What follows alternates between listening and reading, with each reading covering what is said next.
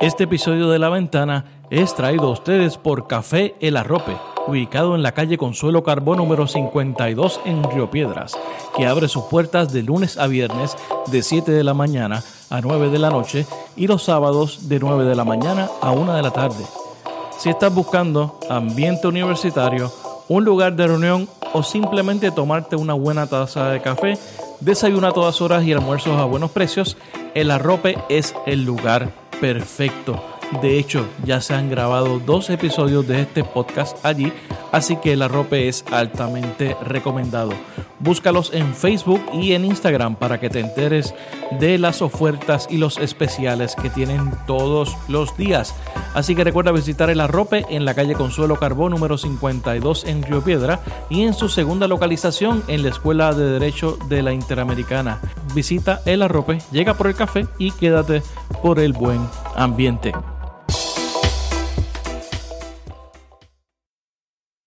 Bienvenidos a La Ventana. Soy Rafael Tirado Rivera y este es mi podcast. Trataremos de darle sentido a las noticias de la semana, hablaremos con datos y miraremos a Puerto Rico y el mundo desde una ventana diferente. Bienvenidos al episodio número 23 de La Ventana. Gracias a todos siempre por la sintonía. Esta semana tenemos un episodio muy especial, ya que además de ser el último episodio de este ciclo, entrevisto a uno de mis artistas favoritos, así que puedo sacar un ítem de mi bucket list de cuando comencé este proyecto. Esta semana converso con Fofé previo a los conciertos de celebración de sus 20 años de carrera musical. Con Fofé habló sobre toda su carrera desde sus primeras bandas de adolescente y repasamos su trayectoria por el Majar de los Dioses, Circo y más recientemente Fofé y los Fetiches. Hablamos sobre cómo observa a Puerto Rico, piensa que estamos en un proceso de transición que nos llevará a la independencia y nos habla también sobre el fenómeno de Bad Bunny, entre otras muchas cosas. Para mí fue un placer dialogar con Fofé, a quien considero uno de los artistas puertorriqueños más talentosos de nuestra generación y una de las voces nacionales de Puerto Rico. Fofé se estará presentando el viernes 12 y el sábado 13 de octubre en el Teatro Tapia. La función del sábado 13 ya está toda vendida, así que todavía quedan boletos para la función del viernes 12 de, octubre. Para conseguir estos boletos puedes visitar tiqueterapr.com ya que todavía están disponibles. Tan pronto como este episodio esté al aire, estaré publicando en mi cuenta de Twitter y en mi cuenta de Facebook los enlaces para que puedan conseguir los boletos. Gracias a Sharon Flores de La Buena Fortuna por la ayuda en la coordinación de esta entrevista y al amigo Héctor Pérez Hernández por las fotos y toda la ayuda. Así concluye el segundo ciclo de La Ventana. Tomaremos un breve receso, estaremos de vuelta a finales de octubre, así que se pueden poner al día con los episodios anteriores. Sígueme en las redes sociales, búscame como Rafael Tirado Rivera en Facebook, en Twitter y en Instagram. Y no olvides suscribirte a este podcast en tu aplicación favorita para escuchar podcast también. Y por último te invito a que sigas y leas mi blog titulado Así las cosas que publico los martes a través de elnuevodía.com. Esta semana el título de la entrada es La desigualdad en los tiempos post María. Ahora los dejo en una noche con Fofé. Fofé, bienvenido a la ventana. ¿Qué tal? Saludos. Muchas gracias por invitarme aquí. Estoy contento de, de, conocerte finalmente, Rafa, y vamos a hablar de lo que tú quieras. Qué bueno. eh, nosotros somos, este, hay un grupo de fanáticos por ahí tuyo, pendientes, así que quieren saber, conocer sobre ti. Este, la gente pensaría eh, que Fofé es alguien que nació en Río Piedra, que es de Miramar, Santurce. Viejo San Juan, Fofet de Isabela. Ahí nací, nací en Mayagüez. ¿Tú naciste en Mayagüez? ¿Cómo fue esa crianza tuya? Nací en Mayagüez, pero me crié en Isabela. Ok. Este, bueno, me crié en el mismo pueblo de Isabela. ¿Qué quieres que te cuente? Eh, Viene a dar en la playa de Bobo. ¿Tú fuiste a la escuela, hiciste escuela en Isabela? Fui al Colegio San Antonio, Ok. el pueblo de Isabela. Siempre fui a pie desde mi casa. Y- ok, y entonces, ¿dónde viene ese interés por la música? Un talento con el que nací. Sí. Desde pequeño siempre cantaba, este, siempre estaba cantando y haciendo melodía. Y una vez cuando ya estaba en, en el colegio, pues me interesaban siempre, me interesé por entrar a- al coro de la escuela, me interesaba siempre eh, las clases de drama la- y todo, y todo eso. O sea que siempre estabas activo en eso. Siempre me interesó, Sí. es, como, es como una vocación que no la, no la reconocía, pero me movía hacia, esa, hacia esos intereses.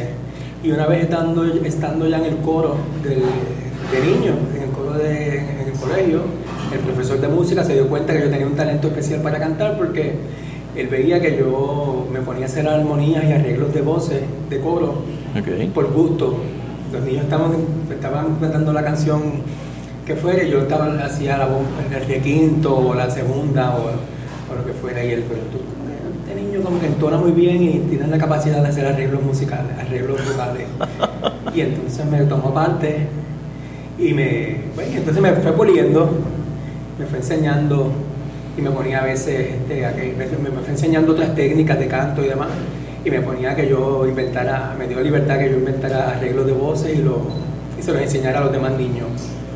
Entonces, pues así, siempre me, eh, luego, cuando yo fui adolescente, pues estuve en mis primeras bandas de rock con distintos amigos de la escuela. Pero Con los compañeros de la escuela hicieron su... ¿Cómo se llamaban esas bandas? La primera se llamaba Macbeth. Ah, wow. En vez de Macbeth, era, Ah. era Macbeth. Eso siempre, la, la cuestión de la literatura siempre ha estado contigo. Bueno, es una fuente de inspiración Claro. para, pues, para escribir o para crear proyectos, este, inter- eh, pues, proyectos creativos y, y conceptuales. ¿Y qué tocaba Macbeth? ¿Era este covers? Macbeth, nosotros hacíamos distintos covers de, de distintas bandas, desde Poison hasta Dokken. Oh, Este, wow. Ya, ¿verdad? sí. Yo, yo, no, yo no te imagino eh, cantando de Poison ahora mismo. Sí, en aquel momento sí, cantábamos I Won't Forget You Baby. Oh, wow. I won't forget you. I won't forget you, baby, I won't forget you. Y entonces, y, y eso... Este, Pero eso era de chamaquito, de 15 chamaquito, y- 16. y, lo hacían en, en, qué sé yo, en un garaje o en algún sitio que se reunían. Sí, en los centros, tocamos en algunas fiestas en los centros comunales del barrio Guayabo, en Isabela, una vez, este, en la marquesina, en la oficina del papá de uno de, de, de Galdi Pérez, de uno de mis amigos de toda la vida, pues ahí ensayábamos, también había un apartamentito en la playa que ensayábamos ahí, tocábamos en distintas fiestas Ok. de amigos y eso. Luego hice otra que se llamaba De Facto. De facto. Bueno, no la hice yo, pero hacían mis amigos, siempre me buscaban a mí, como yo cantaba, pues me buscaban para que fuera cantante de, de las distintas bandas. Te, te identificaban como cantante. ¿Tú tocas algún instrumento? No, solamente canto. Nunca. Ok, nunca. Y no, nunca te dio con, con aprender, que se yo, tocar guitarra o algo así. Pues como que lo pensé, pero se me hacía difícil como caminar y mascar chicle a la misma vez. la, la coordinación. Lo que parece que tengo ese talento de la, de la voz y como que con eso me defiendo bastante bien. Eh, no sé, nunca tuve la paciencia para aprender un, un instrumento. Ok. Y entonces, ¿cuán- cuando e- en algún momento, ya siendo así adolescente, joven, eh, tú dijiste, yo quiero ser una, yo quiero dedicarme a esto? ¿Cuándo fue ese Siempre lo reprimí, Sí. siempre reprimí esa... ¿Por qué? Pues porque pensaba que era una profesión, este, por los clichés que hay en la sociedad de mi familia, no hay una, no es una familia de músicos, nunca tuve un ejemplo de tener un artista en la O sea, no, familia. no vino una vena musical de tu familia, qué sé yo, que Sabían cantar, mi papá tocaba la guitarra y le llevaba serenatas a mi mamá, pero era una cosa como de una diversión, como un, un talento y una diversión personal, Ok. pero no como para crear una profesión de ellos. Ok. Este, mis padres ambos son profesionales, vengo de un ambiente de, de- de- de que son profesionales. Me, no había como alguien a quien que, yo me pudiera identificar. ¿A qué se dedicaban? artista en la familia, como ¿A qué? otra, otra gente. ¿A qué se dedicaban tus papás? Mi papá es médico y mi mamá es maestra. ¿De verdad? De Mira qué interesante. ¿Y Sí. están retirados ya? Ya están retirados, sí. Ok. Pero son muy queridos en el pueblo de Isabela. Qué bien. Todavía me encuentro gente, este, estudiantes de mi, de mi mamá. Era tu mamá siempre bella. y te reconocen y saben lo que tú haces, que tú, sí, saben, porque cuando ya yo estaba con Manjar de los Dioses y todo, pues yo a veces iba a la, a, la escuela de mi mamá y todo, y yo en ese momento tenía algún, alguna famita que, Era se ponía bien, se ponían nerviosos los estudiantes. Qué bien. Y entonces, este, ¿y, y cómo es que se desarrolla eso? Este, este, estuviste en, en De en- Macbeth, luego hice, hicimos esta otra banda que se llamaba De Facto, Ajá. que era por divertirnos. Tocábamos en el colegio, pero también ya empezando la vida universitaria, que fue cuando me mudé para aquí, para, para acá, para el área metropolitana. Estudié aquí mismo en la Universidad de Puerto Rico. en Río Piedra. Digo aquí porque estamos en Río Piedras. Eso, así, súper, exacto, en estamos en el arrope en Río Piedra. Sí. Y entonces, cuando todos nos mudamos también, los demás integrantes de la banda, nos mudamos a, a- de de facto nos mudamos a vivir acá en San Juan, algunos estudiaban en el Sagrado, otros acá en Río Piedra, y seguíamos haciendo fiestas por ahí, en fiestas especiales, y seguíamos tocando y demás. Pero luego que terminé, que terminé mi bachillerato en psicología, En psicología. empecé a hacer mi maestría en psicología industrial organizacional en el- la escuela Albizu, en el Viejo San Juan. En Viejo San Juan. Y entonces ahí como que me creía que había madurado y de- y dejé la música a un lado Y- para dedicarme a, a terminar la maestría. ¿Y qué fue lo que te llevó a estudiar psicología? ¿Por qué tú, este, este muchacho que canta, que está en banda en Isabela, dice quiero estudiar psicología y llega hasta empezar a estudiar una, una maestría en psicología industrial? Y la terminé. ¿La terminaste? Sí, ¿En- trabajé, he, hecho trabajo de consultoría. ¿Cuál fue la disertación? Organizacional. Pero tuve que hacer disertación, eran unos No. exámenes. Ah, ok. Qué interesante. Ah, Qué interesante. sí. ¿Qué fue lo que te llevó a eso? Eh, sucede que estoy haciendo mi maestría en psicología eh, industrial. En aquella época había un lugar, un, un bar en Aguadilla que se llamaba el Long Branch, donde tocaban Mm. diferentes bandas de, de rock, bandas este, eh, independientes y, y- y de música original. Yo frecuentaba ese bar cuando iba para el área de Aguadilla y a veces entre un whisky y, y entre el primero y el sexto y el séptimo whisky, pues de momento terminaba trepándome en el, en el, a cantar con la banda de, de country que había allí, a hacer coros o algo, terminaba. Siempre, siempre que había un, un bebé donde yo me podía trepar a cantar cualquier cosa, pues, pues con cuatro palos encima, pues me trepaba y, y me divertía, porque eso es algo que siempre he tenido y que es incontrolable. Pero me- cuando empiezo a frecuentar este lugar, me, me- me llaman algunos amigos y me dicen, mira, hay un muchacho que se llama Carlos Díaz de Atillo, que te anda buscando, porque quiere que tú cantes en una banda que él, que él, un proyecto que él está haciendo de rock en español, en ese momento estaba comenzando toda la escena de rock en español en Puerto Rico. Ok. Estaban, estaban haciendo ese interés. Y ese, eh, que, que había mucho, que se escuchaba mucho ska, que empezó por ahí, por ska. Exacto. Eh, en, en ese tiempo. Y, en- y Y entonces, entonces, me dicen que me estaba buscando este muchacho, yo lo veía como el diablo a la cruz porque yo pensaba que yo había madurado, y él estaba en maestría, tenía 22 años, 23. Yo creía que, que ya, Tú, ya, ya, ya, yo soy un hombre recto y derecho y tengo una maestría. ¿Qué Sí, te pasa? yo no, me- no ¿sabes? Ya esto tengo que dejar, tengo que empezarme a dedicar a lo que, pues, a, mi, a terminar mi maestría para enfocarme en la vida. Pero seguían insistiendo, mira que este muchacho te está llamando para que escuche, y yo conocí un día y yo me alejaba, hasta que, hasta que un día fui a escuchar la música porque insistieron tanto Ok. que yo dije, pues vamos, déjame escuchar lo que es. Y obviamente una vez escuché esa primera canción de Manjar de los Dioses, que son escritas por él, de Carlos Díaz, un poeta, alacrán, cielo, eh, la pecera. Cuando escucho esas canciones, eran canciones maravillosas que yo me identifiqué inmediatamente y que se acoplaron muy bien a mi registro vocal y yo me sentí, fue como una inyección de, de, de una energía diferente Que, que hicieron clic inmediatamente. Que me hizo dar cuenta inmediatamente que esa era realmente mi vocación y que lo que yo realmente yo quería hacer eh, para lo que yo nací en esta vida es para cantar en- De verdad. y para expresarme en los, escena- en los escenarios. Pero qué interesante porque tú lo dices, este, ya estaban escritas, ya estaban, tenían, estaban musicalizadas. Estaban en la propuesta. Lo que necesitaban era, era, era de- tu voz. la propuesta, y estaban hechas pensando en mi voz. De verdad, sin conocerte. Porque él, él- Bueno, de- Carlos me conocía porque me seguía de de facto. ok. Él me veía en de facto, en los diferentes, y en de facto tocábamos en diferentes bares. En las barras, Ah, por, por ahí. ahí, pero éramos originales. De facto ya era una, una Que era música. algunos- tú- hacíamos algunos covers de un género que se llama el post-punk. Ok, No, éramos, no tocábamos como el, el metal ni el hard rock que tocaba la mayoría de las bandas aquí. ok. Nosotros estábamos influenciados por The Cure, The Smiths, grupos ingleses. Yo veo mucho The Cure en ti. ¿Ah? Yo veo mucho de The Cure como una influencia sí, tuya. total. Robert Smith es mi padre y, y Morrissey es mi madre. Y te iba a decir Morrissey Vocal, también. Sí. Y también teníamos influencia de rock en español. eh, yo había viajado en la universidad, eh, hice un viaje de intercambio estudiantil Argentina. a España. A España. Entonces conocí algunos grupos y pues todo eso pues, de facto era como un preámbulo de lo que podría suceder después. Y entonces ahí pues ya este otro amigo pues, que, no, que era, no seguía, era, era fan de esta banda de facto, el, eh, Carlos Díaz, pues era fan también de como yo cantaba y él sabía que era para mí. Por eso él insistió tanto, dice, si ya le escribí las canciones que son... Que están hechas.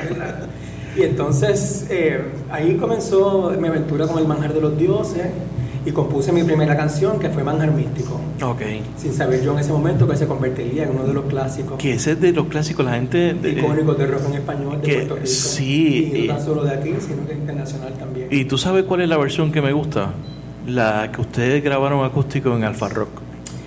Oh, sí, esa versión quedó es bien chévere y ese programa salió una noche que hubo un huracán.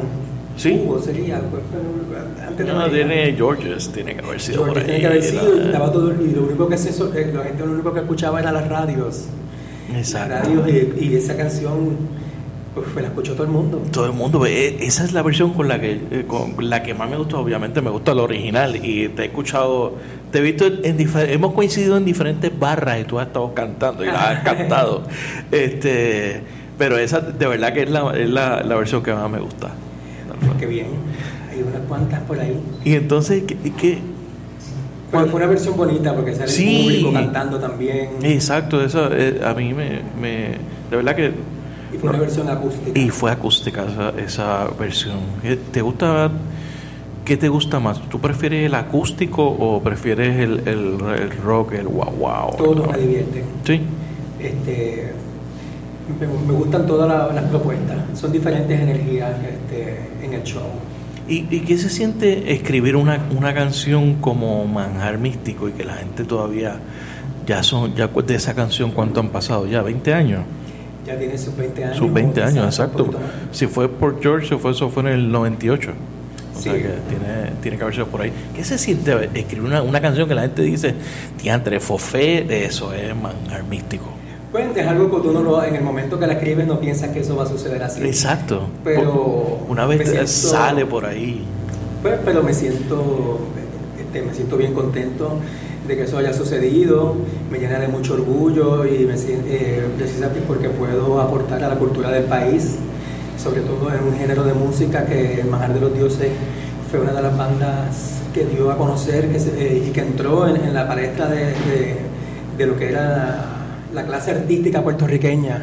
Porque en aquel momento el rock no se reconocía tanto. Le dio nunca salía en la no salía en la televisión. Le no dio legitimidad al rock puertorriqueño, y pero entonces, Manjar de los Dioses. Manjar de los Dioses, junto a otras bandas también como eh, Escapularios, Sol de Menta en ese momento, Este, y, un, montón de bandas más, La Mancha del Jardín, Una mancha. todo un boom que hubo en el área de Aguadilla, Sí. en, eh, en ese lugar Del que oeste, Long Branch, claro. en, el, en el oeste. Este, le dimos es la personalidad a, a todo un movimiento de rock cantado en español que tuvo un auge grandísimo en la juventud de aquel, de aquel, de aquel tiempo. Y, y entonces, ¿cómo, eh, ¿cuánto tiempo duró el, el proyecto de Manjar de los Dioses? Manjar de los Dioses duró desde el 1990 y... eh, empieza Manjar de los Dioses en el 94. En el 94. Que, que empezamos, que nos reunimos y, y empieza la cosa. Pero O sea- o sea, que- en lo que grabamos el primer disco y salimos para el público, para que la masa lo, lo- lo conociera, fue en el 97. En el 97. En el 97 saque- sacamos el primer disco. Luego O sea que tuvieron cuatro, cuatro años básicamente en barra. En en- bares, repartiendo demos, en cassettes que la gente se repartía entre uno, porque en ese momento no teníamos el internet tan heavy como ahora. Claro. Ni siquiera estaba. No estaba. La, la manera de hacer las promociones era haciendo paquines y pues yo los pegaba desde las palmas de Coco de Isabela hasta Mayagüez. Cuanto poste de, de las, de las zonas universitarias de Mayagüez, en Aguadilla, pasábamos en la Yupi, por la Inte, por todo pegando. Nosotros íbamos en caravana, eso era como que, bueno, vamos a promocionar Los emails los mandábamos así. el email era montar en el carro con la, con la paca de patines y a Sí. pegar por todas las palmas de todas las playas, de todos los lugares donde la juventud. Porque tú empezaste justamente Jangueaba. antes del boom de- del internet, o sea que, que Sí, yo lo he visto, Exacto, que has visto ese cambio. Sí, eh, los emails de nosotros éramos un correo, era un listado de correo de fans que poníamos en los shows y la gente se apuntaba, ponía su dirección, Ah, ok.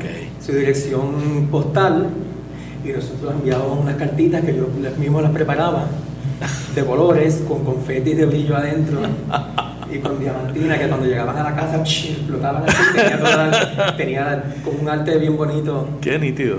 ¿Sabes? Era do it yourself, pero era pues, con el arte en fotocopias recortado así, un collage preparado con las fechas de los conciertos del mes. Y teníamos como un club de, de fans, pero era así, era de correo, de correo con del, del De snail mail, el correo el verdadero. correo regular. correo verdadero y hoy enviábamos así las cartitas de colores. Wow. Todavía hay un par de gente que guarda esas ¿De verdad? ¿Te la enseñan Sí. todavía? ¿Sabes? Sí, Hacíamos mucho trabajo, pero nos divertíamos. Y así fue como que el manjar fue calando en el, en el, en el gusto popular. Y entonces después eh, el, el Manjar tuvo cuántos discos eh, ustedes llegaron a grabar, creo que son. El primer disco que se llamó Manjar de los, Manjar de los Dioses, que Exacto. aparece Manjar Místico, que es un disco de, de larga duración, 12 temas. Sí, Y luego hicimos un EP que se llamó Alucinando. exacto. Ambos discos salieron bajo el sello discográfico independiente Radio Box. Y los dos discos los grabamos en Miami. Ok. Entonces, eh, después del Manjar, ¿qué, qué hiciste? Tu- ¿Tuviste un tiempo...? Después del el Manjar se separa a finales del 99 Ok. y entonces surge la oportunidad de crear un proyecto nuevo este, que fue Circo. ¿Ese circo fue inmediato después de- del Manjar? Fue inmediatamente. ¿Sí? El Manjar se separó Ok. en 1900, como, sí, creo que como en el 99. Ok. Y entonces ahí yo tenía todo un equipo de gente ya que me, que me manejaba y que, que me apoyaba con el manjar y dijeron, pues si tú quieres hacer cualquier otra cosa, ¿Cu- ¿Cuándo tú te convertiste en Fofé?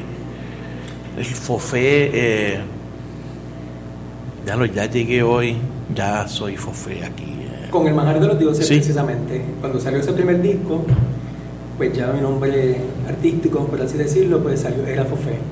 Mi nombre es José Luis José Abreu Luis. López. José Luis Abreu López. Sí. Ok. Y a la hora de crear el un personaje de, de, de Frontman no queríamos tener este nombre tan largo.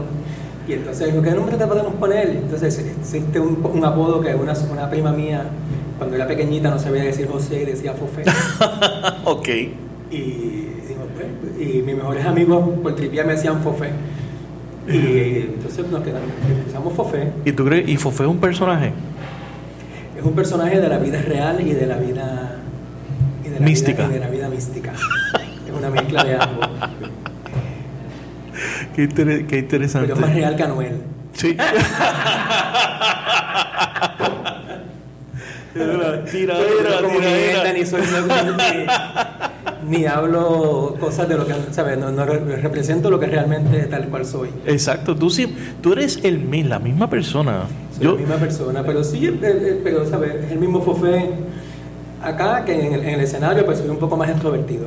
no, claro, eh, eh, eh, el Y en las escenario. entrevistas y todo también puedo ser mucho más extro- extrovertido en la intimidad. Tiendo a ser un poco más tímido. Hay gente que me conoce en un lugar y dice, pero se espera que yo esté huevo, regado por todos lados y todo calladito, mira, no, no estoy ahí como que, Claro. mírenme, mírenme, mírenme, uh, uh". ¿Qué, qué tú sientes cuando tú te trepas en el escenario un viernes a las 12, una de la mañana? Para mí es el momento donde yo más, en mayor eh, comodidad estoy y seguridad. A mí me puedo parar frente a un escenario, no importa cuánta gente, me siento en control. El, mo- el Sí, momento tú creo que tú...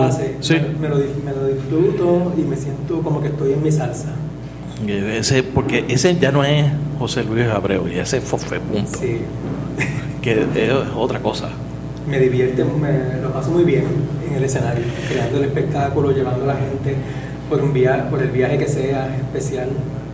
Y entonces llegamos a, cir- a, a circo. Sí, entonces surge Circo en el 2000 este, con el apoyo de, del mismo sello independiente Con que disquera. trabajaba con nosotros con, con, con El Manjar de los Dioses, el apoyo de mi, manage- de mi management en aquel momento.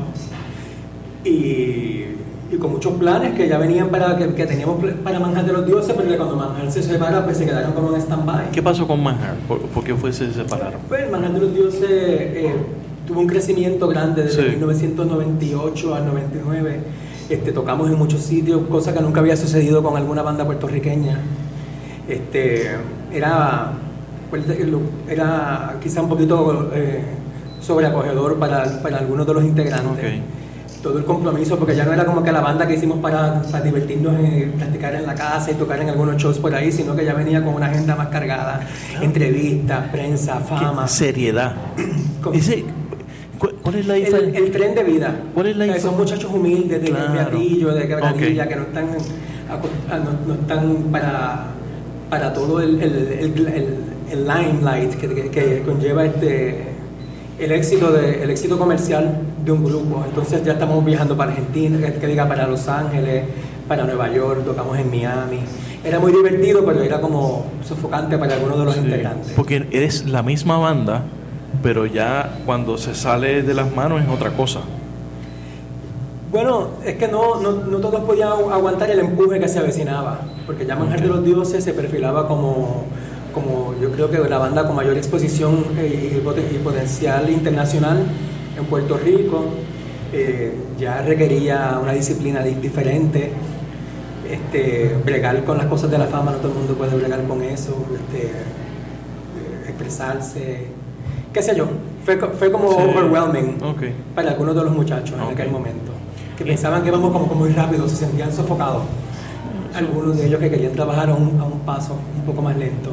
Y tú sabes que pues, en, esta, en la industria de- del espectáculo pues tienes que aprovechar el boom, eso es como una ola que cuando, cuando se levanta pues tienes que, tienes que correrla. Porque tú no hasta sabes que- cuándo va a regresar. Hasta que, rinda, hasta que rinda, no es como que puedes parar- pa- pararlo todo. Exacto, espere- por Hay mí como que 500 artistas regreso. más esperando, ¿te, te entiendes? Y más en, en ese en ese periodo, porque es el periodo del boom de la música en español, Sí. el rock en español.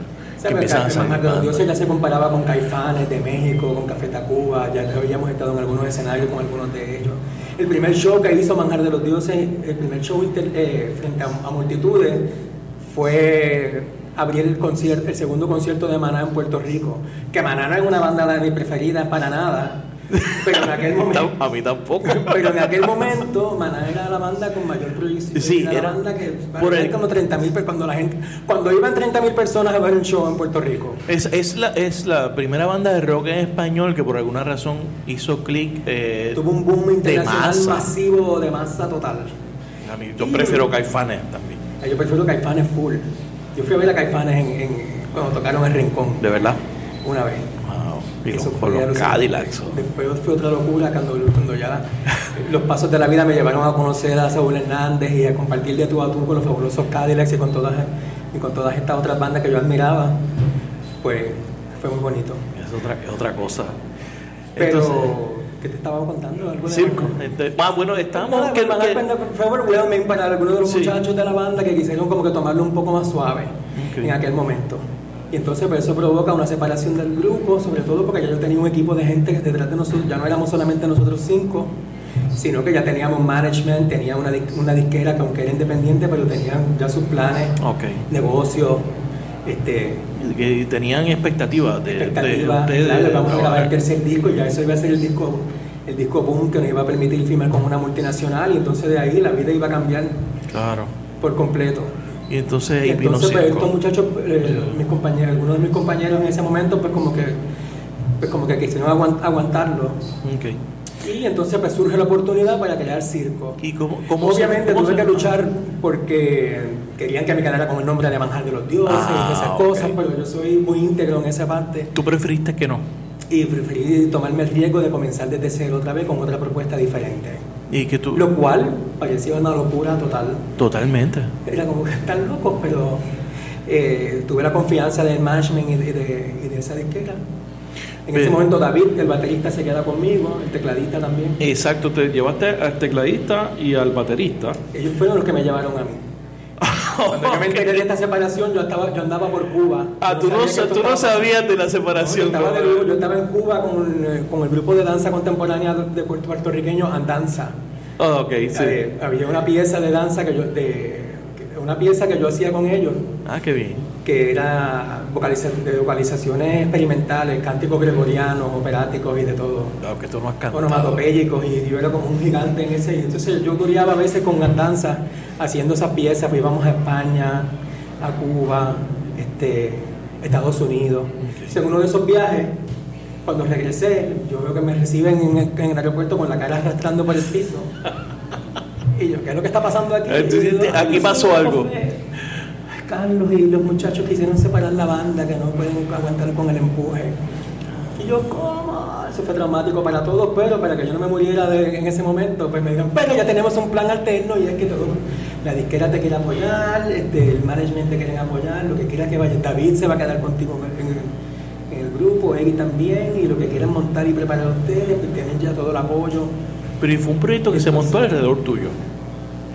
Eh, bueno, podría parecer que sí. Podría pasar para esa es mi percepción que cuál es eh, co- co- cómo fue que entonces eh, te entraron los, los nuevos integrantes a la banda, los conceptos. En ese momento el management que tenía aquello pues me pompearon, entonces no, querían que yo me deprimiera y, y me tirara a morir. Tampoco yo soy ese tipo de persona, yo Ok. creo que una, me pasa una cosa, una vicisitud, lo, lo veo como una oportunidad para ser más fuerte. Que a lo mejor hubieras Y hecho otra cosa. atrás y vengo con más fuerza todavía, sin miedo alguno. Y confío en la capacidad creativa que tengo y la capacidad creativa de los músicos que me estaban acompañando y el, y el equipo de gente que me estaba apoyando. Así que nos reunimos David y yo y dijimos, pues vamos a meterle, este, vamos a sacar un disco de manjar. ¿Qué canciones yo escribí? Ya yo tenía unas canciones que había escrito. Vamos entonces a hacerlas y vamos a hacer unas audiciones para crear este otro concepto que siempre nos ha interesado y lo vimos como esa oportunidad y entonces hicimos audiciones. Ya teníamos Orlando, que queríamos que fuera, ya lo teníamos visto. Si hiciéramos una banda más electrónica, que con- Ah, ok. teníamos- sabíamos, pues, eh, invitaríamos a Orlando en la guitarra, porque que tocaba en otra banda que se llamaba Dosis. Ah, exacto. Y Orlando pues tenía conocimiento de bregar con la guitarra, con pedales, con Exacto. sonidos electrónicos. Entonces vamos a hacer algo bien diferente a Manjar, que era una onda más folclórica, este, Es un con guitar- elementos de flamenco que me encanta todavía. Claro. Y estoy muy ilusionado de que voy a cantar de esas canciones en el concierto. De, ¿Sí? Sí, pues, pues, va a ser un recorrido bien chévere. De eso ahorita vamos a hablar, a ver Este, cómo te preparas. Tú sabes que no es eso. que no me guste, me, me encanta, me siento orgulloso de Manjar, de lo que fue, lo respeto y por eso precisamente no quise hacerle una copia barata. Ok. Morir, ¿quieres morir? Pues muere. Pero eso Y- habla muy bien de ti. y vamos, y vamos para adelante con lo próximo, gracias. Y entonces pues ahí nos juntamos con Orlandito, invitamos a Nicolás Cordero en el bajo, que era el bajista de, de la banda Bayanga, que después Bayanga se eh, evolucionó a Calle Es 13 y por ahí para. Exacto. Es interesante como de momento Sí. se van evolucionando, se mueven y, Que van saliendo y nos de- encontramos y, pero nada, y ahí entonces nos juntamos, nos metimos en el estudio a trabajar mucho, a crear los temas, con el- la ilusión de tener, de, cuando empiezas a trabajar con gente nueva, talentosa, que tiene buena química. Pues hicimos ese disco en un par de meses, hicimos el primer disco de circo que se llamó No Todo Lo Que Es Pop Es Bueno. Exacto. Lo sacamos ese primer disco independiente. Eh, fue un shock para la gente, pero lo preparamos muy bien. En aquel momento yo tenía el megáfono ese bien Sí, exacto, que eso siempre andaba con el megáfono. que fue la carátula. Entonces eso como que el megáfono como que, como que le lavó la... Como que era tan impactante, yo creo que nadie quiso pues... No miraban más circo, miraban en la, que la locura esa del megáfono y todo... Y toda la manera como, como salimos, con mucha energía, mucho entusiasmo, las canciones muy bonitas, la música bella también, que, que el que se fuera a ofender, el, el que era fan de Manjar que se fuera a ofender, como que, ah, no, pues le gustó también. Es Sí. diferente, pero me gusta. Y entonces, pues, gracias a- al esfuerzo de todos y a, y a la honestidad de la música, pues la gente le gustó y nos siguieron. Y entonces, pues de ahí nos mudamos a Los Ángeles un tiempo, empezamos a hacer shows por todos Los Ángeles.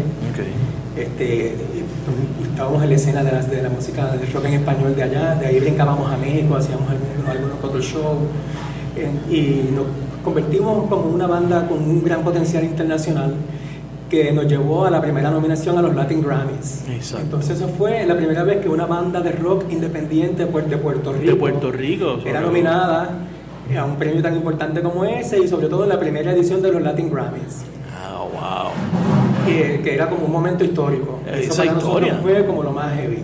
Wow. Y entonces fuimos a esa alfombra roja, nos divertimos muchísimo. Y entonces luego de ese impacto, pues ya las disqueras multinacionales se interesaron en circo y querían filmarnos. Y que siguieron la ruta que iba para Majal de la ruta que iba para Majal la seguimos. Tuvimos que trabajar un poquito, un, poco más, claro.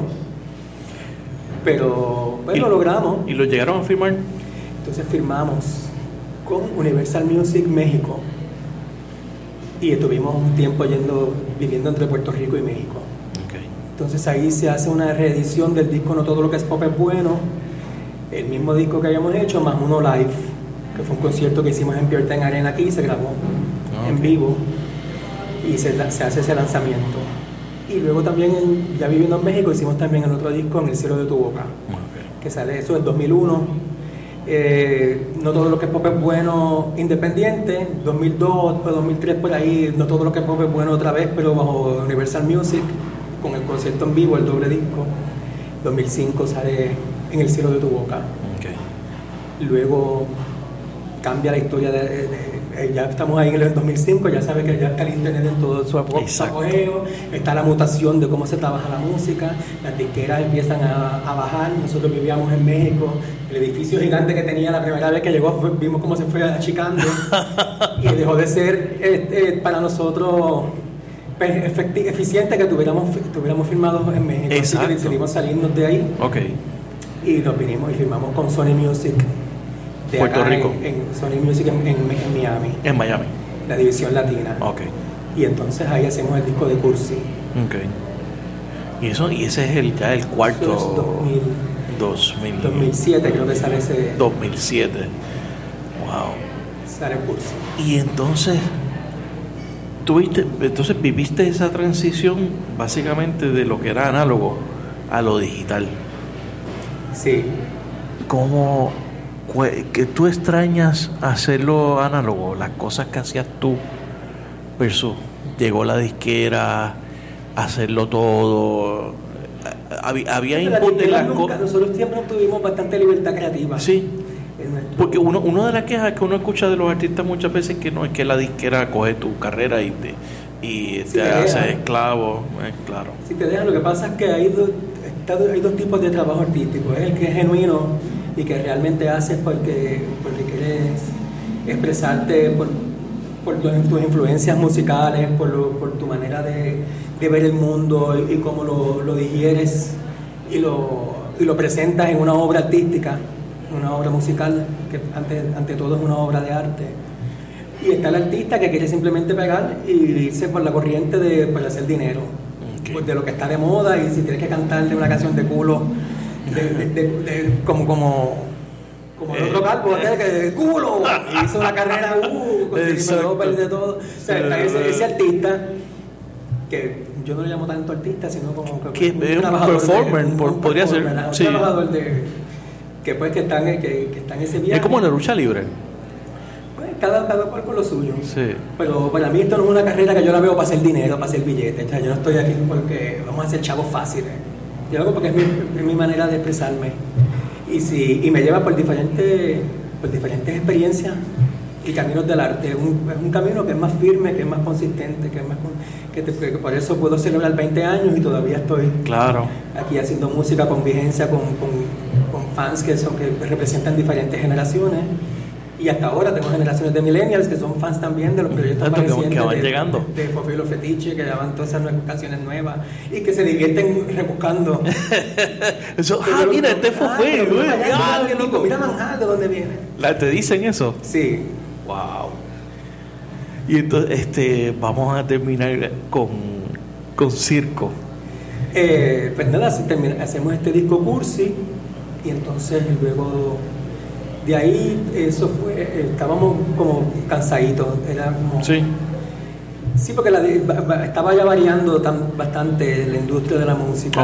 Los discos, este, el estar con una multinacional, nosotros somos una banda de música alternativa, estas multinacionales a veces a la hora de promocionar los artistas los meten en paquetes, entonces tú no puedes promocionar el paquete de circo, que era una banda con una onda alternativa diferente, con el mismo disco de Paulina Rubio y el de Ricky Martin y el de Shakira. Que llegaban esos discos de la disquera, a veces eso resultaba siempre tuvimos como ese, ese pequeño problema, que la industria de la música en casilla, eh, eh, más que en casilla es como que eh, divide como conceptualiza el alternativo, el independiente, Exacto, el, urbano, el pop. El pop tiene unas características que tiene que ser bien sencillo y bien simple. Tú no le puedes dar una metáfora ni una poesía a la persona porque piensa que la gente es bruta y que la gente no va a entender. Entonces tienes que hablar así: me enamoré de ti, te dejé y sufrí y ya.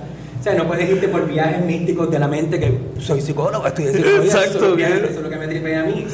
Este, provocar esas sensaciones en la gente y, buscarle el cerebro y llevarlos a sentir cosas como escuchar, con escuchar las palabras, sientes emociones, hueles, sensaciones, hueles, eh, puedes oler o tener sensaciones que, no puedes, que no te puedes explicar. O sea que tú sales el, tus conocimientos de psicólogo. Por supuesto. Ahí que me divierto yo. Exacto, por eso está entrando con la gente. Por eso pongo a la gente bien heavy, la gente no entiende. es que tengo una calcomilla,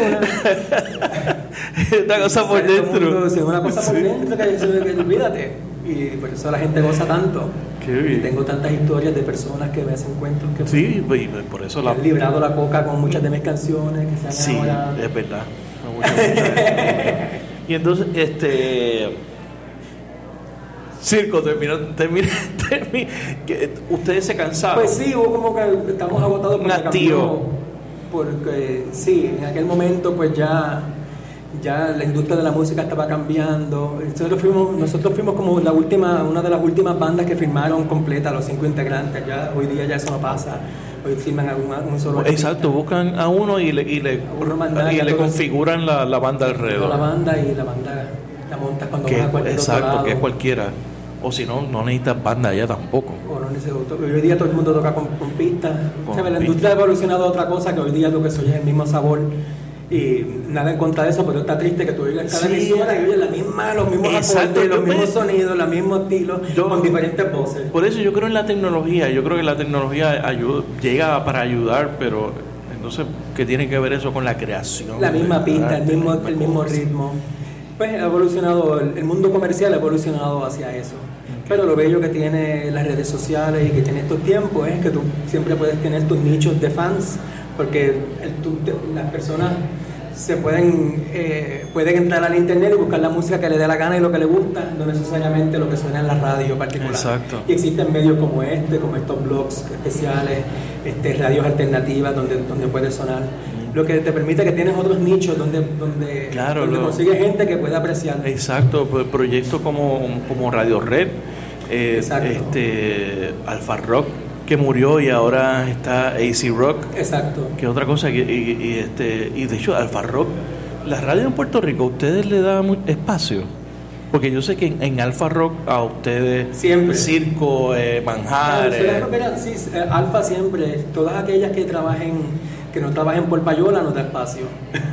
o sea que son Pero muy la música pocas. es un negocio. Para tú sonar en las emisoras radiales, pues tienes que comprar tu espacio como si que comprar un espacio con anuncios. Y eso las disqueras lo hacen así. Sí, lo hacen disqueras compran el espacio y mandan el paquete de artistas. Y ahí, ahí, ahí suena. Y están los cinco artistas que vas a tocar. Que de estas horas van a sonar. Y, el top 40 es este. Eso es así. Eso ya no es, no, no es un ya, no, es un misterio. Exacto, y ya no, ya, no es ni vergüenza. Eso, no hablen duro de eso. Por eso, ya eso no es un misterio. Ya no es, todo el mundo lo sabe descaradamente. ya ni, no hay ni vergüenza. la meca de la payola. Puerto Rico es uno de los lugares que ha sido meca de la payola. Ah, porque, porque es importante pegar aquí. que se lo inventaron más. Claro. Porque es importante pegar en Puerto Rico. Puerto Rico de un. A, a, y al final de en México y dijeron, ah, ¿cómo? Espérate. Así el negocio. Ah, así que. Entonces se ha ido infectando. Se ha ido infectando la industria. Salió de aquí. Entonces, ahí, de, ¿cómo decidieron romper ustedes? Eh, Nada, en ese momento, este, pues decidimos tomarnos un break porque ya también, ya, ya íbamos ya por casi 10 años de estar haciendo música desde Manhattan hasta acá. Ya estamos con otras, hay otras inquietudes, otros integrantes. Tú sabes, si te quieres casarte, si quieres tener una vida. hacer otras cosas.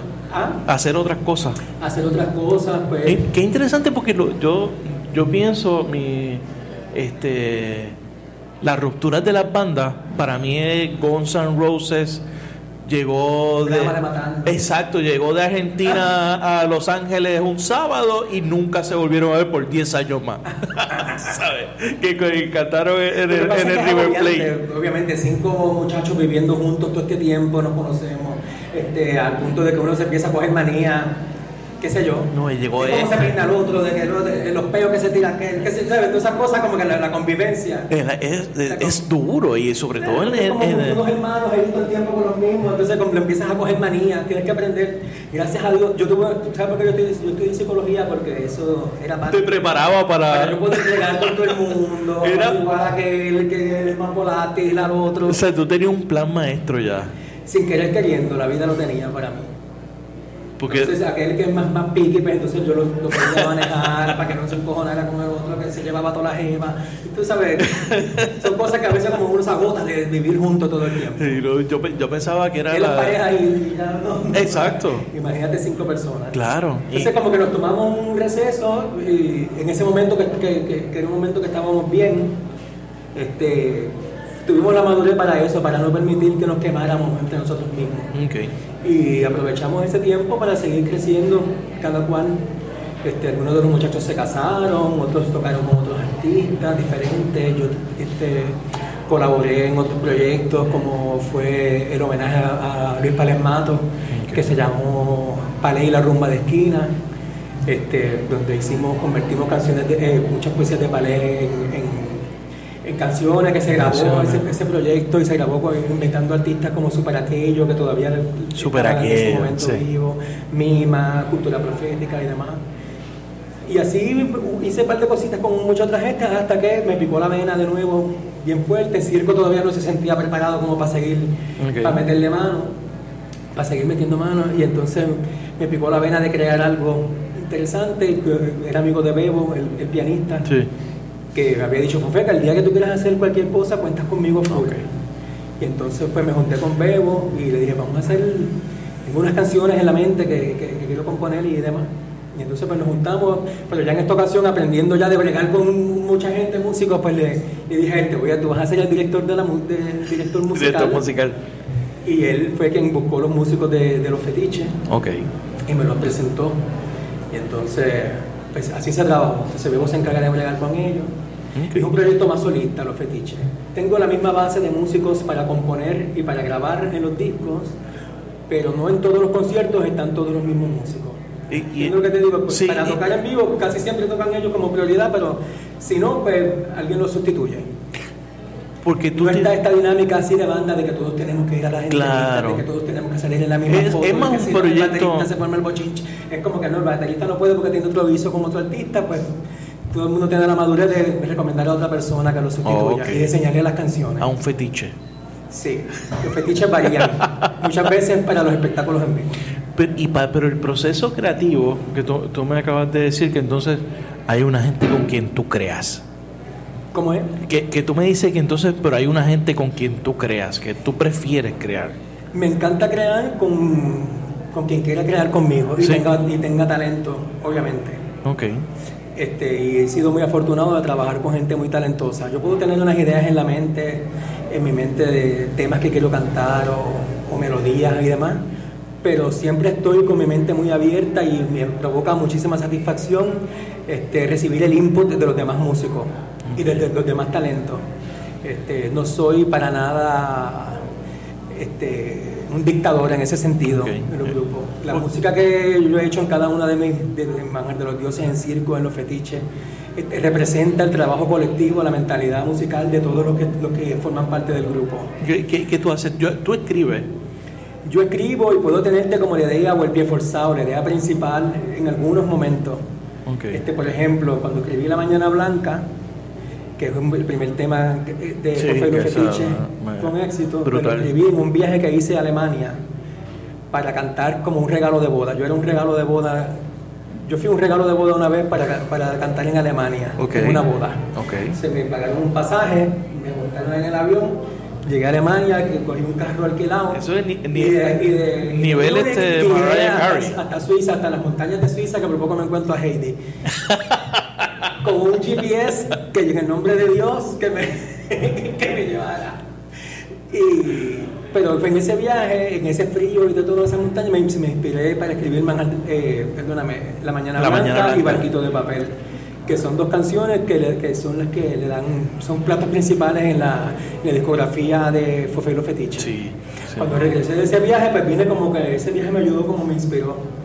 Y- Te- viniste con, con energía. con energía y con canciones y con un sonido que quería en la mente. Entonces me junté con Bebo y, me, y, y pues fue como el pie forzado para que los músicos se soltaran y dijeran, ah, por aquí es que nos vamos. Ok. Estas son las influencias, pero entonces de ahí en adelante ellos crecen por sí mismos porque ellos tienen su talento y su conocimiento Claro. y sus gustos. Es como decirte, vamos en tonalidad, en una tonalidad de rosa. Entonces, flamenco rosa. Vamos, vamos con, vamos con flamenco rosa y te entiendo lo que te digo y cada cual pues, entonces vuelan canto de ahí en adelante y se expresan y es como que los cucos y ellos por ahí ¡fua! ¿Qué, qué es, qué- manifiestan. ¿Qué te inspira a ti? a mí O sea, porque Eh, hay gente, yo escucho el cuento de, de muchos artistas que tienen que sentarse eh, a escribir en un piano, este, y entonces tal en ciertas circunstancias, en ciertas horas, o sea, ¿cuál es, ¿cómo es tu proceso creativo? De, ¿Qué te inspira? a mí eh, la- las experiencias propias y las ajenas Lo cotidiano también. las cosas cotidianas, me gusta buscar belleza en, en cualquier, en cualquier, en donde la gente cree que no la, en donde, en lugares obvios y convertirle una experiencia cotidiana sencilla en una experiencia mágica. Porque tú eres, tú eres un tipo que está por ahí, en la calle. Coge, la ama. tú sabes, este. momento coger la ama se puede convertir en una experiencia, en un viaje, ir a la farmacia, por ejemplo, se puede convertir en un, en un viaje alucinante. Entonces me, me imagino mundo- mundos alternos, realidades alternas. mundos místicos. El realismo mágico. Encima, me gusta trabajar con el realismo mágico. Hay mucho de eso. Este, quizás en la escapatoria de salir de tanto negativo, de tanta negatividad y tanto acoso de la vida cotidiana, este, sobre todo en estos tiempos que estamos viviendo ahora, eh, a veces como que son como maneras de escaparme de la, de la, de- del agobio de la cotidianidad y de las responsabilidades adultas que las maldigo, maldigo la adultez con todo mi O sea que que, ya. son, que es ago- agobia vivir. La existencia es, un- es una, la existencia después de la niñez es un, es encontrar, es un engaño, ¿sabes? La niñez, tú Pero piensas, estás loco por ser adulto.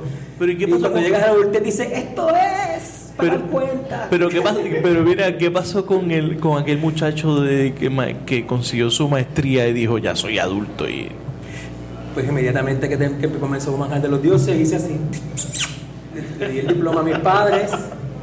Trabajé como consultor organizacional en ARPE en varios proyectos, hice unos chavitos seguros. en Arpe, en, ¿ah? en Arpe, Hice un proyecto de en el, en el gobierno, yo jamás hubiera pensado que hubiera tenido experiencia en Sí, gobierno. era, eh, un trabajo, un trabajo especial Sí, sí, que hice ahí. qué loco. Y, y otros trabajitos también de consultoría organizacional y eso, que fueron lo suficientemente aburridos para darme cuenta que, De que no es lo que, que no es lo que quería hacer. que jamás en la vida quería yo pasar una- eh, en una oficina, perder mis días así. Yo, no vuelvo a una oficina. Desde, tiempo. el 2011 no trabajo en una oficina, así que no, no pienso regresar. me llamaran el y estar poniendo galletitas por la mañana el- para darle, para darle, para engatusar a la gente que estuviera feliz trabajando, explotándose para sacarle chavos a otra persona. No, no me sentía bien yo haciendo ese trabajo.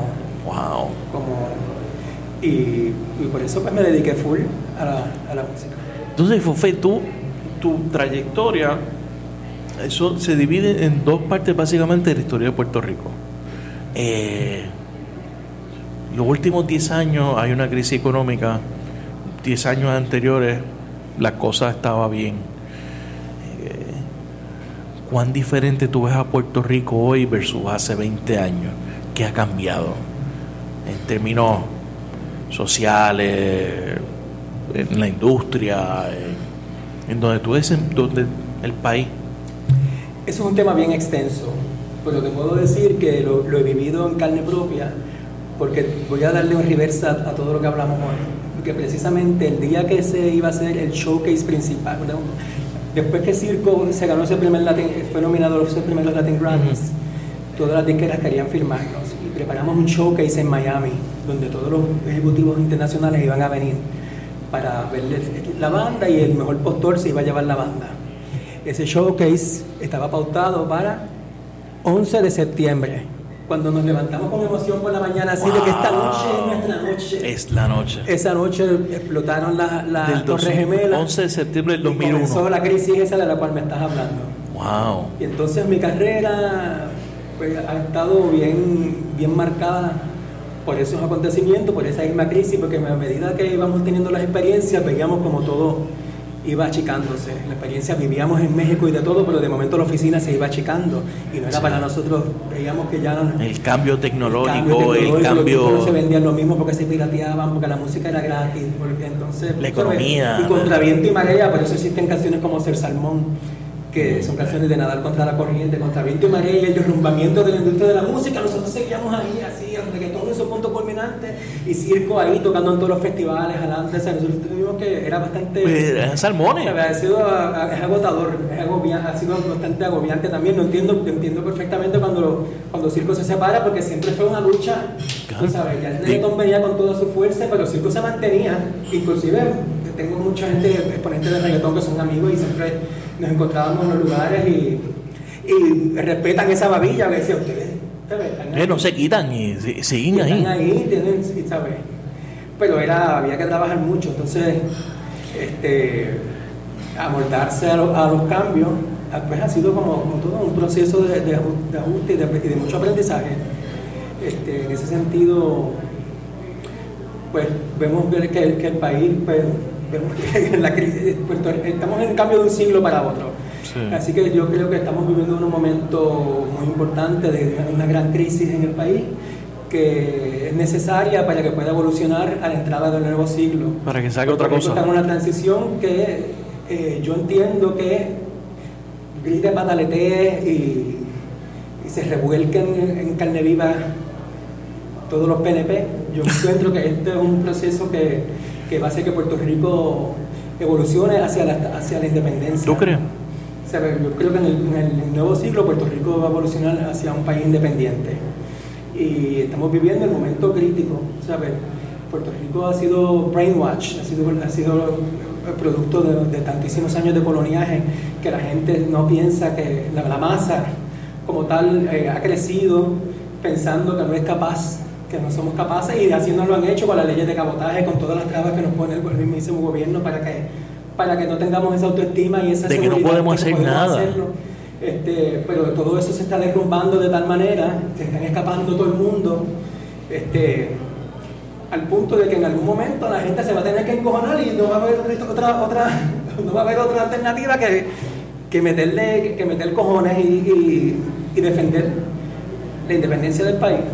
Muy interesante. Tú, tú, ¿cómo, Entonces, pues lo estamos viviendo. ese es un proceso no de transición? No me, no sofoco, por eso todo, todo esto, esos puntos de vista, la gente peleando. todo Claro. tiempo, Que, que, por Pero tú, no- tú- por otras. a ver, yo te tengo en Y Facebook. jódanse porque Estados Unidos no lo quiere, nos van a exprimir hasta más no poder, pero de ahí vamos a letear y vamos a tener que echar para adelante porque una vez tú tocas el fondo no queda otra alternativa que subir. Claro. Porque yo te veo en Facebook, a veces tú te molestas y dices, esto es una, toda una mierda de esta gente que está pasando. No, no todos los artistas se expresan. Haces tu, tú haces tus rants. Me los tiro de vez en cuando, pero es precisamente para que la gente abra la mente. Qué, qué inter- interesante esa, esa forma de verlo. Y cómo, cómo tú, una persona con, tú eres un artista eh, con tu con la sensibilidad de artista, eh, ve un tuit de Trump sobre las muertes de María, sobre Puerto Rico, eh, la, la, la, la forma en que, en que, en que nos trata. Pues el capitalismo está llegando a su punto de ebullición también.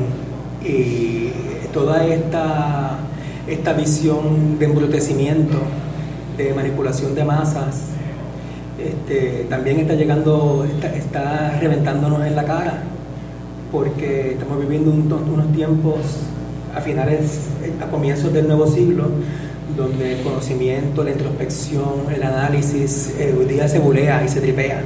Tú sabes, este, se ha festejado mucho aquel y aquella que son aquellas personas que son chanchulleras y que no te mates estudiando nada, aquí lo importante es conocer al que, al, que sabe. que sabe, y, exacto. Y, tú sabes, y, tomar atajos para todas fácil. y para tomar atajos para todas las cosas, copiarte los exámenes, no, no estudies esto, no estudies lo otro, que son pues, estas materias, para que la importancia de la cultura la estén relegando a un lado cada día, hay menos, menos clases de, de, teatro, y, de, arte y de, música, en la escuela. Tú sabes, se está cada día más, es un ataque para desensibilizar a la, a la sociedad. Exacto. Y eso le está explotando en la cara, por eso tenemos a Rosellito ahora mismo un muchacho que nunca en la vida, en su puta vida ha, trabajado, es ni siquiera ha un carro. Y el primer trabajo que lo ponen ahí con la chulita de la esposa es a gobernar, a gobernar un país que son cuatro pendejos más que son más animales que él todavía, y, y, todos los demás, los demás, decir malas palabras aquí, ¿verdad? Sí, se puede decir yo que son otras islas de lambones, porque la, política, para ser político, tiene que ser un lambón profesional sin ningún tipo de dignidad alguna, que no sea la de mantener los puestos.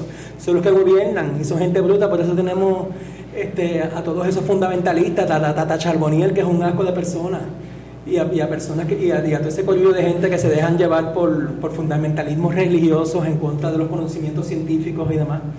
O sea, todo eso va a reventar en la cara de ellos en algún momento y no nos va a quedar otra cosa que hacerle caso a la inteligencia y a, la buena planificación. Exacto, eso es lo, que queda al final del día. Pero va a haber que tocar fondo, bebé. Sí. I'm sorry, por eso recomendado a todo el mundo que vaya evolucionando a, a darle paso a la agricultura, a la sustentabilidad. A sustentabilidad. Eh. Y, y, al final del día, eh, eh, tratar de que la trabajar con la comunidad, con el vecino. Con todos estos movimientos que hay de, de, agricultura, sobre todo, van a ser muy importantes para la evolución del nuevo Puerto Rico. Eso es así. Totalmente de acuerdo contigo. Eh, ¿Qué tú piensas de Bad Bunny? Que es un fenómeno. Pues me gusta lo que hace Bad Bunny. ¿De verdad? Me identifico con él. ¿Por qué? porque encuentro que es un artista que toma riesgos, que rompe con los estereotipos del patriarcado, que va muy acorde con la nueva visión en el siglo XXI de la juventud, que es mucho más, una mentalidad mucho más abierta, que puede trascender de un género a otro con seguridad de sí mismo y sin el miedo ese de que lo cataloguen de gay o que lo cataloguen de, loco o de cualquier cosa. Este, me identifico porque yo he sido un artista en, mi, camino que he hecho lo que me ha dado la gana y a la hora de expresarme este, a, nivel físico en el espectáculo y demás, nunca he tenido miedo en, ir un poquito en contra de la corriente. He pagado el precio, pero asimismo tengo la gente que me valora y me, y, me, respeta por eso. Y entonces veo que él lo hace, lo hace con una naturalidad y con una seguridad en sí mismo que apela a las masas y a todas unas generaciones que, están que tienen una mentalidad mucho más abierta, pues me da esperanza este, en, la juventud. Me gusta cómo se proyecta, quizás eh, su música puede parecer mucho más sencilla, muy diferente a cómo, trabajo, como trabajamos nosotros en, el mundo de las bandas y demás, porque es un trabajo más electrónico, claro. pero tiene su, tiene su validez también, hace una buena selección de, de, de sonido representa el momento contemporáneo que estamos viviendo y creo que está trabajando muy bien. Es un chamaco humilde que representa su pueblo de Vega Baja, la gente común, tal y como, pero que ha crecido muy bien y, creo, y lo veo que tiene buen gusto, sabe, sabe proyectarse. Sí, tiene un flow, tiene, tiene algo. Sí, y conciencia social, que eso... Es un chamaquito jovencito de 24 años, claro. enfrentándose a una fama gigantesca y aún, pero... ¿Lo viste con Jimmy Fallon? sí, lo vi. ¿Viste? Eh... Me, me, me, sentí muy orgulloso que aprovechara el foro para denunciar este, las muertes de, que sucedieron en el huracán este, y decir que Trump estaba, se mantiene en, en, negación sobre eso. Me gustó porque ni siquiera Daddy Yankee, ni siquiera Luis Fonsi, ni, ni siquiera Nicky Jam, que tuvieron este momento de exposición masiva, aprovecharon ese foro para denunciar este, el colonialismo que estamos viviendo nosotros en parte de los Estados Unidos, quizás no lo digo con esas palabras exactamente, pero claro. saber que Trump está en denial y que no nos están haciendo tanto caso. Sí, que eso y entiendo que aunque canta el tema que se llama Estamos viendo, no es como que quiere decir no nos hace falta nada, pero si no lo que quiere decir es que el puertorriqueño, después de toda esta... Independientemente, de, lo que nos hagan y lo... estamos, vivos todavía, ¿sabes? estamos aquí, estamos... Y la pasamos bien dentro de todo, no, nos, dejamos avanzar al punto de, que nos vamos a suicidar todos en masa porque ya el no hay esperanza. El boricua tú le preguntas cómo tú estás, todo, todo bien, siempre. lo veo así.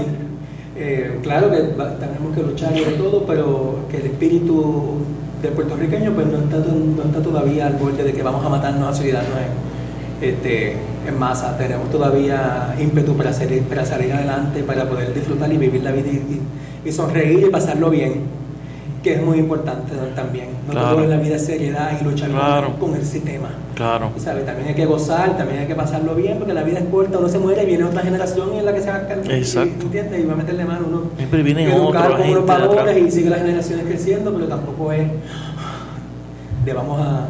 El, el rock en Puerto Rico tiene, tiene esperanza. Va, ¿Cuándo sale otro más de los dioses? Que, aunque partiendo de la premisa de que probablemente la música es diferente.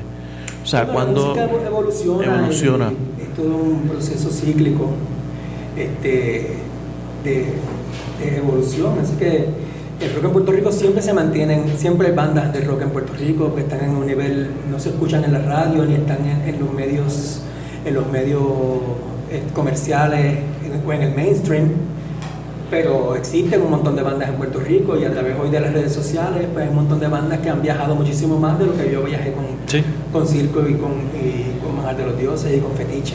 ¿Sabes? Hay bandas que yo conozco como Dávila 666, que se rompió ya, pero fue una Dávila que una banda que viajó por toda Europa, otra banda como Los Vigilantes, por ejemplo, una banda que viaja todo el tiempo haciendo conciertos, conciertos en España, van a Italia, van a, a un montón de lugares no lo conoce la masa popular aquí, no lo conocen los medios, no les importa, porque tú sabes que el enriquecimiento institucionalizado.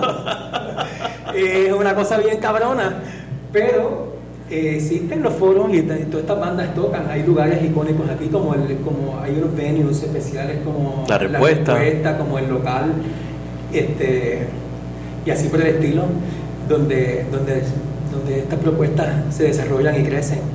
En algún momento, cuando, cuando, se canse todo el mundo de este mismo sabor del trap, del reggaetón y de todo, puede que un día se clic y una banda sobresale y... Y caiga otra vez. Y empieza el ciclo. empieza porque la gente se cansó ya de tanto, tanto, de tanto ese mismo estilo que quieren escuchar otra vez los, instrumentos, los instrumentos tocados en vivo. ¿Tú? Eso ah. sucederá más adelante. ¿Alguna vez tú pensaste que iba a estar 20 años o, que vas a cerrar tus 20 años. Bueno, cuando era en la música. ¿no? Jamás en la vida. no, se supone que yo iba a tener un psicólogo industrial ahora. un señor, un señor ahora ya. ¿Cómo tú te preparas para, para esos conciertos? ¿Cómo? Muchos recuerdos tienen que venir de, de los comienzos. ¿Para este concierto de aniversario? Sí. Sí, es un proceso muy, muy bonito, muy especial. Cuando decidimos hacer este concierto, no esperaba yo el, eh, el enfrentamiento que iba a tener a muchas emociones y recuerdos y a reconocer como ahora mismo todo lo que he, hecho y cuál el impacto que ha tenido mi labor musical en la historia del país, en la cultura, en, en, lo, en lo que somos y en lo que soy yo el impacto que ha tenido en la vida de, tanta gente, ¿sabes? generaciones que han crecido conmigo. Luego, yo a veces estoy en la playa y veo un grupito de chamaquitos jóvenes caminando y eh, universitarios. Me dicen, Fofé, gracias por mi niñez. Gracias por mi niñez. Hay parejas que se han casado y que han tenido una vida este, basada en muchas de las canciones que yo he hecho. Este, a poder ser testigo de que he sido parte de la vida íntima, de la vida personal, de momentos particulares de tanta gente a través de la música que han, motivado a la gente a tomar decisiones importantes, decisiones de vida y demás, pues es sumamente halagador. Es más importante que cualquier premio que haya podido ganarme. De verdad. Por supuesto, porque de eso se trata la música, de que tú puedes llegar a la, a la vida de la gente, a suavizarle la existencia y a motivarla a enriquecer la resistencia sin música, imagínate qué aburrimiento. Por eso, cuando tú puedes ser partícipe de eso, de que hay una, de que dice mi niña se llama Amelia, como la canción de Amelia de circo, le pusimos Amelia, ya esa niña tiene una canción. Saber que hay una niña que existe en el mundo con una canción ya. Que tiene su y dice, yo tengo mi canción y es esta. Pues eso es- es súper especial. Yo creo que eso es la meta de cualquier artista. Y te conecta. El orgasmo de, de- de la vocación artística que puede llegar a, la intimidad de la gente de esa manera tan impactante. Porque una conexión casi... eh, o sea, ¿cu- cu- ¿cuántas veces tú puedes sentarte a hablar contigo con Fofeo? Es la primera vez que yo hablo contigo. Pues, puede ser que en alguna barra hayamos cruzado dos o tres palabras. Pero este... esa conexión de esta persona que está en su casa, en el carro, en el tapón, escuchando a, a Fofé esa música, me tocó. Eso es mágico, hay algo ahí. Sí, y, sobre- y, bueno, y, y más, y, más, más impresionante es que a través de las redes sociales de hoy día la gente me lo puede escribir. Hay gente que me hacen cuentos tan fuertes como, Sí, como hay un tema que se llama eh, Soledad y otro tema que se llama Cualquier día gris, que han salvado a algunas personas del suicidio y que, y que la gente se siente en esa que te intimidad de que, de que a las altas horas de la noche que estoy en el hotel diablo, y me que llega un mensajito así, un messenger. Esta canción me salvó a mí en un momento de depresión donde estaba pensando. diablo, ¿qué tú piensas en ese momento? Y yo caigo muerto en mismo. Digo, la psicología. Psicología, te estudié, pero. ¿Esto funcionó? Te estoy usando. Yo en ese momento digo, wow. O un padre que me dice, te- estoy escribiéndote con lágrimas en los ojos porque mi hijo es autista y ama tu música. Y cuando yo pongo el disco de Fofé, eh, ya sea Manjar de los Dioses o Circo o los Fetiches, el nene es- baila y es el momento donde el papá puede, puede sentir y, y compartir con, Wow. con su hijo. Pues eso son cosas que me paran los pelos. Que tú- cuando tú puedes lograr cosas así, Está brutal. son momentos especiales y entonces pues eso te da la razón de existir haciendo música. Porque el artista tiene que existir para que eso pase, para que eso pase. Si no existiera quien pinte, o quien haga poesía o quien haga música, sí. la vida sería bebé, que para qué carajo vivirla. Yo sería el primero que me tiraría por el pozo de Jacinto de Isabela. Con- ¿Tú vas mucho a Isabela? Re- de vez en cuando, Sí. sí. Todavía tienes allí tu- tus Mi padres. familia, mis padres viven en Isabela, mi hermano, mi- todos mis primos. ¿Alguna, alguna, ¿Algo más que quieras añadir? Quiero invitarlos a todos a que vayan a este concierto, esta gran celebración de 20 años de, de éxitos y 20 años de Fofé. Le llamamos 20 años de éxito porque son éxitos en los corazones de cada cual que ha hecho estas canciones tan especiales en sus propias vidas. Que vengan a disfrutar esa noche tan, tan bonita donde voy a cantar las canciones al desnudo, acompañado por, el piano de, por un piano de cola y algunos que otros instrumentos que van a estar entrando y saliendo. Me muerdo los labios por decir todos los... Tengo muchas sorpresas bien Tiene impactantes para la noche. Pero no las quiero decir porque parte de la experiencia del concierto es experimentar esas sorpresas que tengo preparado para todos ustedes. Bueno, pues fue que vivan los reyes. Y la madre que nos parió. Gracias. Muchas gracias por, por tenerme aquí y abrazos a todos. Espero verlos los dos días 12 y 13. El 13 está vendido ya. El De eso 12 está quedan el 12. algunos boletos. Vayan a tiqueterapr.com ahora. Porque si no te vas a quedar sin silla, te lo estoy diciendo que es verdad. Que no hay tercer, eh, este, no hay tercer Te lo estoy episodio. diciendo, puedes entrar ahora mismo y y decir, ay, verdad, quedan como 20 sillas de la, de la platea de abajo. Y, Gracias por estar en la ventana. Cómo no, muchas gracias a ti por invitarme. Gracias por escuchar este episodio de La Ventana. Sígueme en las redes sociales, búscame como Rafael Tirado Rivera en Facebook, en Twitter, en Instagram. La Ventana es una producción de Change Lab Media para Rafael Tirado Rivera. Hasta la próxima.